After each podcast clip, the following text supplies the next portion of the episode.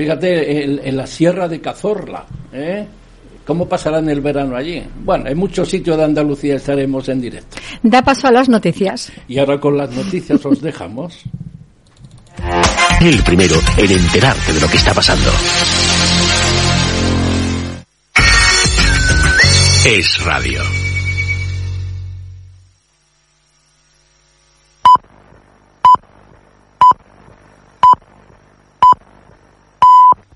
Es la una y media de la tarde, doce y media en Canarias. Es radio. Es noticia. Con Juan Pablo Polvorinos.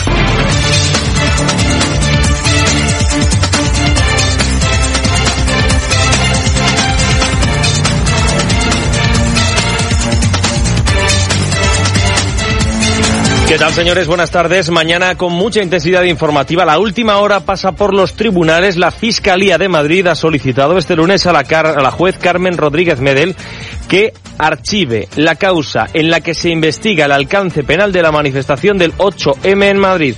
El Ministerio Fiscal, es decir, la Fiscalía, ha presentado un recurso ante el Juzgado de Instrucción número 51 de Madrid contra el auto de incoación de diligencias. Lo que pretende la Fiscalía en este caso es que se archive toda la causa, la causa del 8M, que ya saben ustedes todo lo que ha traído detrás la destitución de Pérez de los Cobos, la filtración de informes denunciada por el gobierno, la policía patriótica y todas estas cosas. Luego más tarde lo contamos a las dos en punto, pero esta es la noticia. La Fiscalía pide el archivo de toda la causa del 8M. Noticias importantes porque hace 20 minutos hemos conocido que el Banco de España comunica que la caída del PIB este año puede ser de hasta el 15%. Rocío Regidor, buenas tardes. El organismo supervisor recalibra sus previsiones y se mantienen, eso sí, en el pesimismo. El Banco de España se basa en tres posibles escenarios que dependen de la evolución de la pandemia y las medidas de contención que se vayan a adoptar. Lo que tiene claro es que como mínimo nuestra economía se va a contraer este año un 9%. Solo en el segundo trimestre de este año la actividad se ha desplomado entre el 16 y el 21%. Datos nunca vistos en nuestra historia. En el peor de los tres escenarios barajados, el PIB podría llegar a retroceder un 15,1% a finales de 2020. El rey de España ha hablado esta mañana, Felipe VI, llama a hacer un esfuerzo a todos los españoles para salir de esta. España somos un equipo.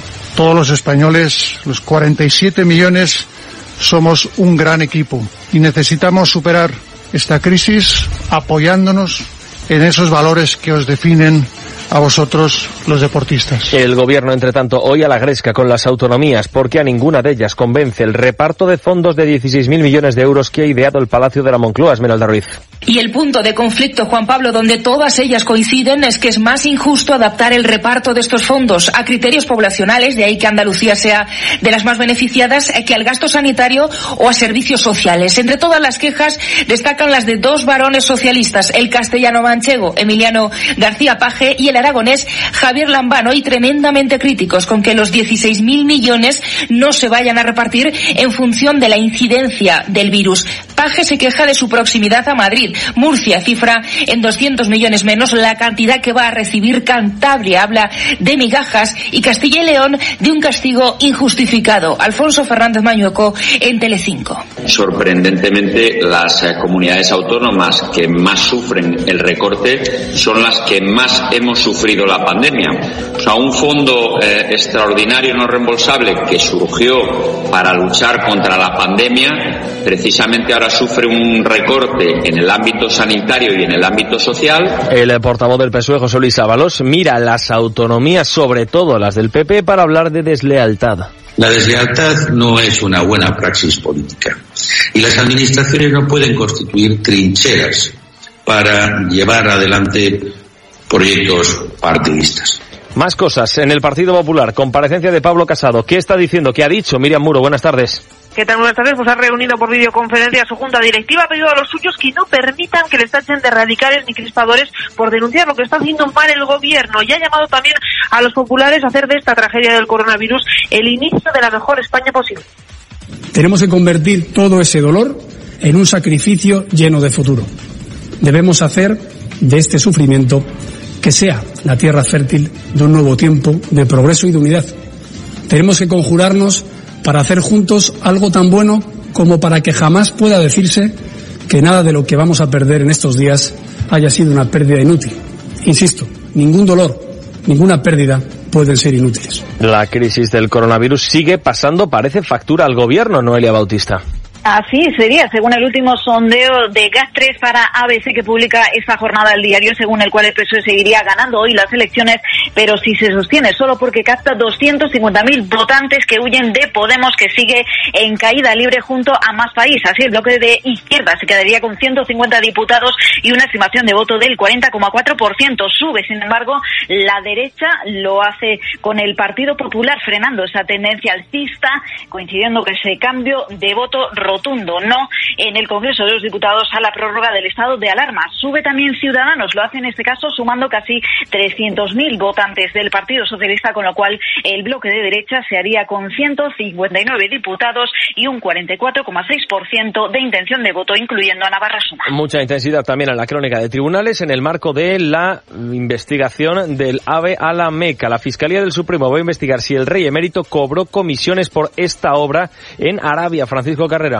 Sí, así es. Muy buenas tardes. El Ministerio Público ha informado en una nota que esas investigaciones se centran en la fase 2 de esa obra ferroviaria, en concreto la que une Medina y la Meca, ambas en Arabia Saudí. Aclara además que existe la duda de si las diligencias están o no amparadas por la inviolabilidad del ex jefe del Estado. De ahí que diga el escrito que se deben practicar nuevas diligencias que le afectan, pero que, como es sabido, dice literalmente la nota, se encuentra aforado ante la Sala Segunda del Supremo. Y en el marco de la causa del golpe de Estado en Cataluña, la Fiscalía pide 10 años para Trapero, no por rebelión, sino por sedición y lima el delito de desobediencia. Miguel Ángel Pérez. Buenas tardes, así es. El Ministerio Público ha rebajado la acusación contra José Luis Trapero de rebelión a sedición o desobediencia, un delito que conlleva multa e inhabilitación, pero no penas de prisión. La sección primera de la Sala Penal de la Audiencia Nacional ha reanudado hoy el juicio que se suspendió debido a la pandemia del COVID-19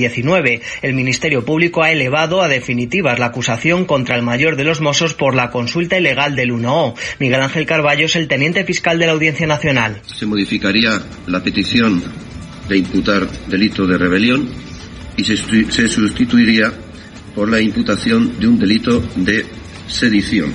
En el caso de que el tribunal no considerase acreditado el delito de sedición, que es la calificación del Ministerio Fiscal, alternativamente calificaríamos los hechos como un delito de desobediencia. También son juzgados en esta causa el exsecretario general de Interior de la Generalidad César Puig, el exdirector de los Mossos Pera Soler y la intendente del cuerpo Teresa Laplana. 23 minutos para las 2 en punto de la tarde. Vamos con la información local y regional. Es noticia. Es radio. 91.3. Es Radio Málaga. Es radio. Es La Tarde de Verano, un programa refrescante en Es Radio Andalucía. Entrevistas, guía cultural y de ocio, protagonistas, información, concursos, todo lo que tienes que saber en esta fecha estival de Málaga, Almería, Granada y Jaén. Es la tarde de verano, de 7 a 8 de la tarde con Ángel Luis Martínez en Es Radio Andalucía. Comenzamos el 15 de junio.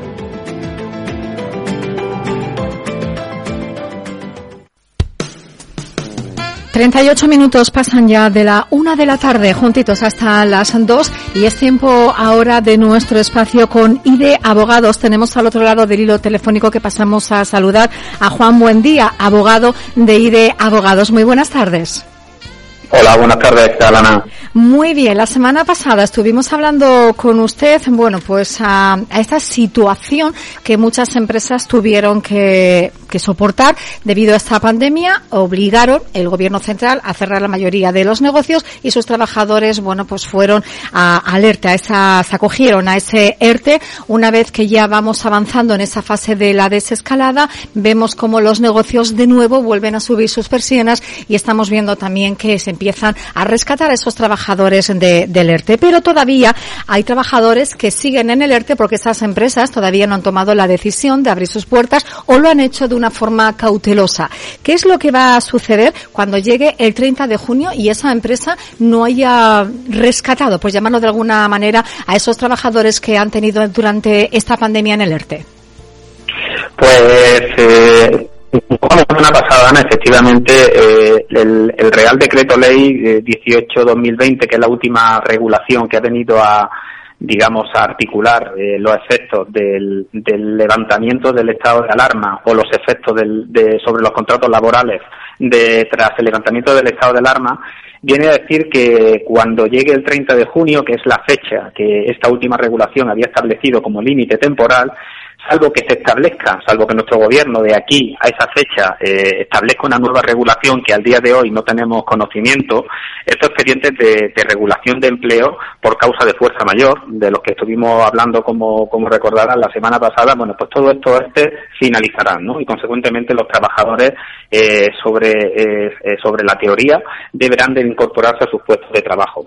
Debemos recordar a, los oyentes que el ERTE no es una extinción del contrato de trabajo, ¿no? Sino que es una suspensión temporal del mismo con todos los efectos que, conlleva, ¿no? Entonces es un paréntesis, en definitiva, para que nos entiendan, desde que se acordó el estado de alarma hasta que se levanta. Eso quiere decir pues, que los empresarios, por tanto, deberán de tramitar todas estas reincorporaciones al trabajo y las finalizaciones del OERTE, básicamente ante los dos órganos que, eh, que se habían dirigido para su formalización, ¿no? que es el CEPE, que es el Servicio Público de Empleo Estatal, y por otro lado a la Tesorería General de la Seguridad Social, sin que el trabajador en caso alguno tenga que realizar ningún tipo de, eh, excepción. Otra cosa después será la casuística que nos podamos encontrar con determinados tipos de contratos como ahora mismo, eh, como a continuación, si te parece, abordaremos. Antes mm. de, centrarnos eh, en esos tipos de, contratos que había antes de la pandemia, una de, las novedades o una de las medidas que se tomaron desde el Gobierno central durante esta crisis sanitaria era que las empresas no podían despedir a ningún trabajador. ¿Qué es lo que sucede si una vez finalizado ese ERTE, eh, esa empresa decide prescindir de algún trabajador? ¿Lo podría hacer?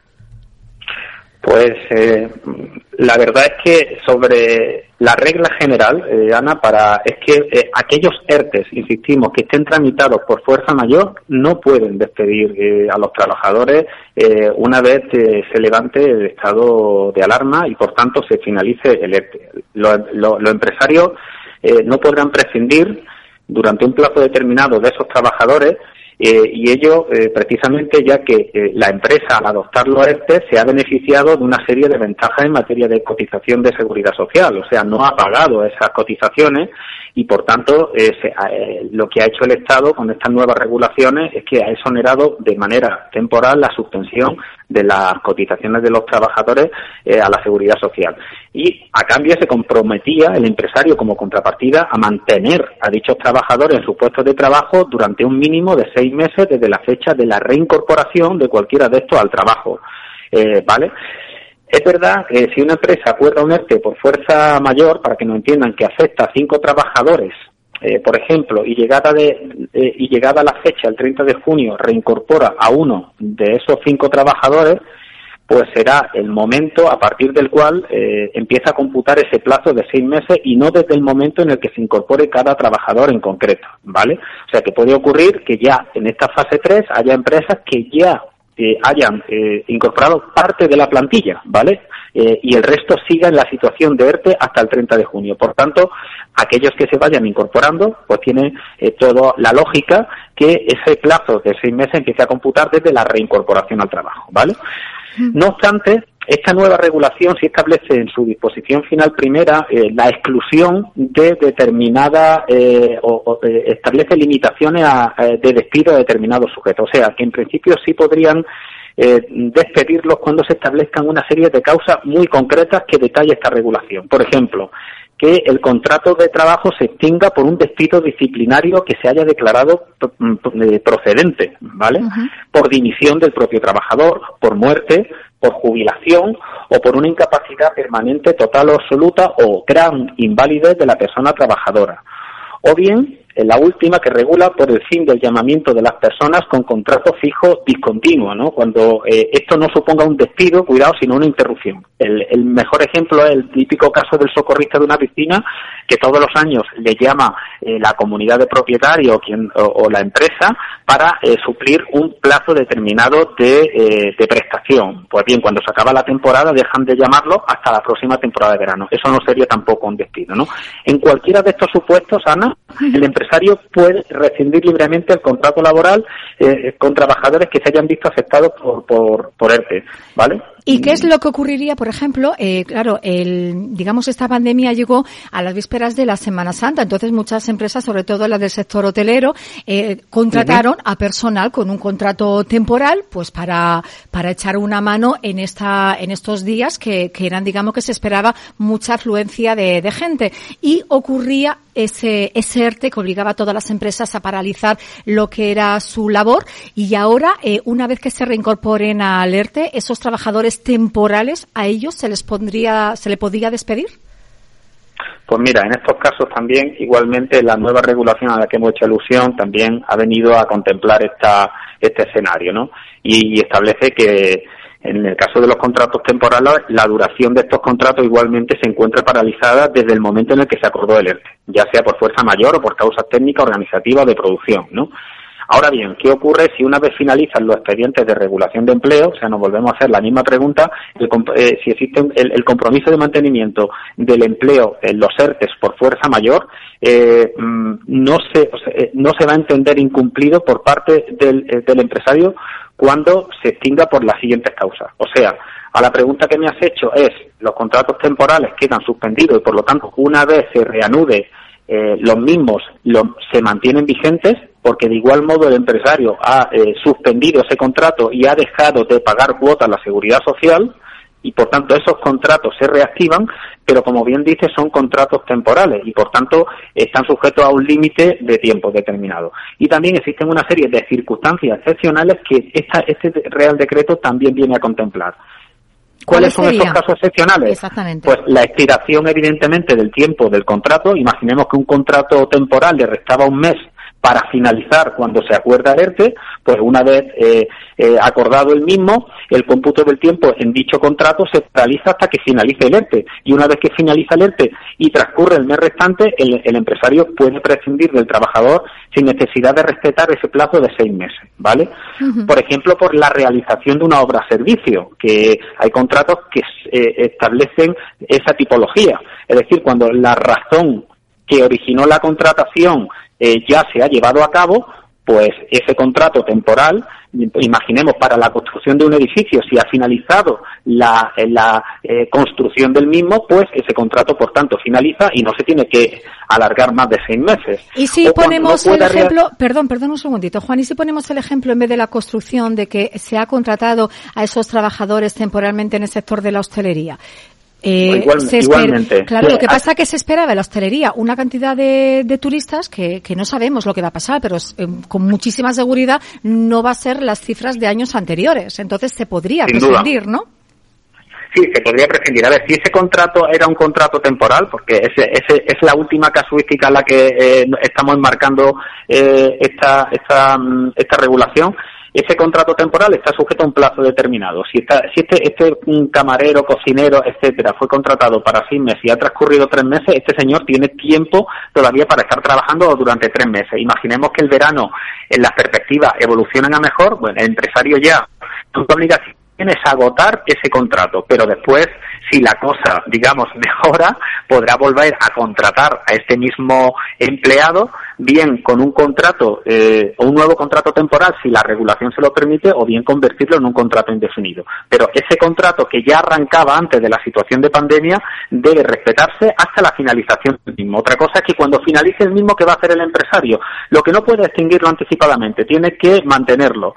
Pero tampoco, si ese contrato le restaban tres meses, no puede alargar los seis meses, porque no es el caso, ¿vale?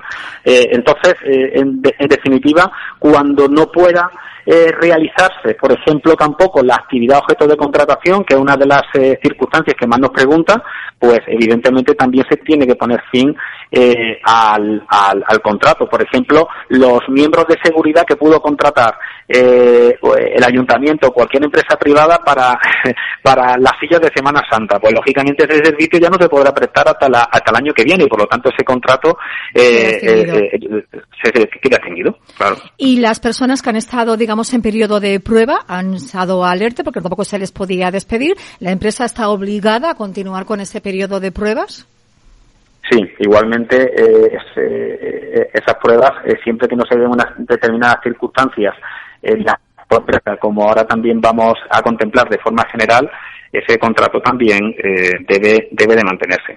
Lo que no hemos dicho es que eh, eh, los supuestos de los que estamos hablando, quiero insistir mucho que son dentro de ERTES que hayan sido tramitados por la empresa en caso de fuerza mayor, ¿vale? Porque puede haber otras causas de ERTE que no estamos contemplando.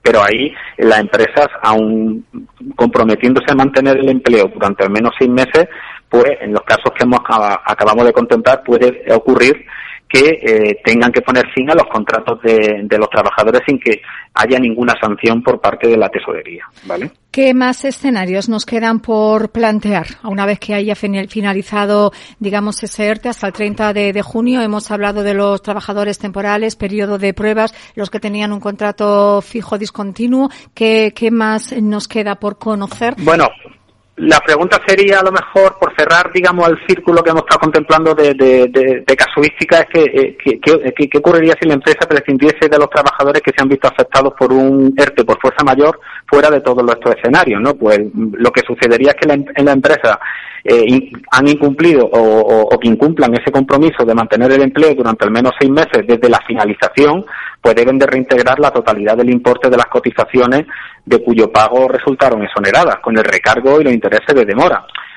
Eh, por tanto, eh, si no cumplen ese compromiso fuera de los casos que hemos hablado, la, y incluso esas empresas se han visto beneficiadas de esa, esa exoneración de cuotas, pues deben, deben reintegrarlas, porque no le han dado la finalidad para la que estaban contempladas. Ahora bien, existe un supuesto en el que las empresas sí podrán prescindir de sus trabajadores antes de ese transcurso de los seis meses previstos y fuera de todos los escenarios que hemos contemplado, y que son aquellas empresas que incurran en un riesgo de concurso de acreedores, o sea, empresas que estén en una situación de insolvencia real, inminente, y que una vez en esta fase en la que nos hallamos, pues no puedan atender todas las obligaciones de pago, no solamente las de sus trabajadores, sino las de proveedores, eh, eh, tesorería, hacienda, etcétera, ¿no? Es decir, si el empresario, ya sea persona física o jurídica, se encuentra en una situación de insolvencia actual o inminente, puede rescindir el contrato de los trabajadores afectados por un ERTE por fuerza mayor sin que le suponga un perjuicio adicional. Esta circunstancia eh, para que no entiendan los oyentes, eh, resulta eh, a priori o debe resultar lógica, y ello debido a que el espíritu de la ley concursal no es otra que la de pretender la subsistencia de las empresas que se encuentran en un riesgo de insolvencia, que van a ser, o intuimos que en los meses que, que nos esperan van a ser muchas, ¿no? De ahí la importancia de que todas aquellas empresas que se encuentren en una situación, incluso empresas que hayan abierto o que prevean abrir en esta, en esta fase en la que estamos, pero vean que no pueden levantar la persiana, dicho vulgarmente, pues si se encuentra en una situación de insolvencia actual, lo que deben de hacer es pues comunicarlo, comunicarlo a los juzgados eh, o ponerse en manos de un despacho profesional, como es de Abogados, para que le digan que efectivamente está en una situación de insolvencia, para que eh, utilice los distintos mecanismos que, que, eh, hay, que, le brinda la ley, llámese una situación preconcursal, una situación de intentar refinanciar su deuda, reestructurar la deuda, o si en ninguna de ellas encaja, tendrá que comunicar el, el, concurso de acreedores que con la nueva regulación que ha dictado nuestro gobierno pues sí se lo ha eh, derivado esa obligación hasta finales de eh, este año. Pero si están en una situación ya de insolvencia sí deberían de sí deberían de al menos comunicarlo o ponerse en manos de un profesional para confirmar esa situación. Podemos decir que esta pandemia ha beneficiado a los trabajadores y no tanto ni han ayudado a, a las pymes, ¿no? Bueno, eh, eh, al menos la normativa que hemos estado contemplando en este en este programa eh, está protegiendo a, los trabajadores porque es verdad que, que se han encontrado en una situación o no hemos encontrado una situación jamás vivida. Ahora también el gobierno tendrá que pensar a futuro y en, y en un futuro no muy lejano todas aquellas medidas para proteger a los empresarios eh, a nivel de, ayudas, de líneas que ya existen, que ya existen también para intentar solventar, pero nos encontramos con muchos clientes en los que realmente se encuentran o que tienen ganas de iniciar su actividad, pero ya tienen, digamos, una mochila, eh, si me permiten la expresión, eh, a su espalda de, deudas que le impide poner en marcha la maquinaria. Entonces ahí el gobierno también tendrá que, buscar líneas de financiación, aparte de las famosas líneas ICO que ya hemos hablado, pero que que es muy difícil. Exactamente, y aparte muchos empresarios no han podido, eh, bueno, pues pedir esa línea ICO porque pedían unos requisitos que muchas empresas, bueno, pues no tenían. esperemos que lleguen, exactamente, mm. esperemos que lleguen esas ayudas a esas pequeñas empresas, que es el motor importante en nuestro país, sobre todo aquí en Málaga también, que hace que impulse nuestro turismo y no solamente que nos parece muy bien que se ayude a los trabajadores, pero también hay que acordarnos de las pymes. Juan, terminamos por hoy nuestro espacio con IDES Abogado. Volveremos a estar con usted la semana que viene. Feliz semana. Feliz semana, Ana. Un saludo. Es la tarde de verano, un programa refrescante en Es Radio Andalucía. Entrevistas, guía cultural y de ocio, protagonistas, información, concursos, todo lo que tienes que saber en esta fecha estival de Málaga, Almería, Granada y Jaén. Es la tarde de verano, de 7 a 8 de la tarde con Ángel Luis Martínez en Es Radio Andalucía. Comenzamos el 15 de junio.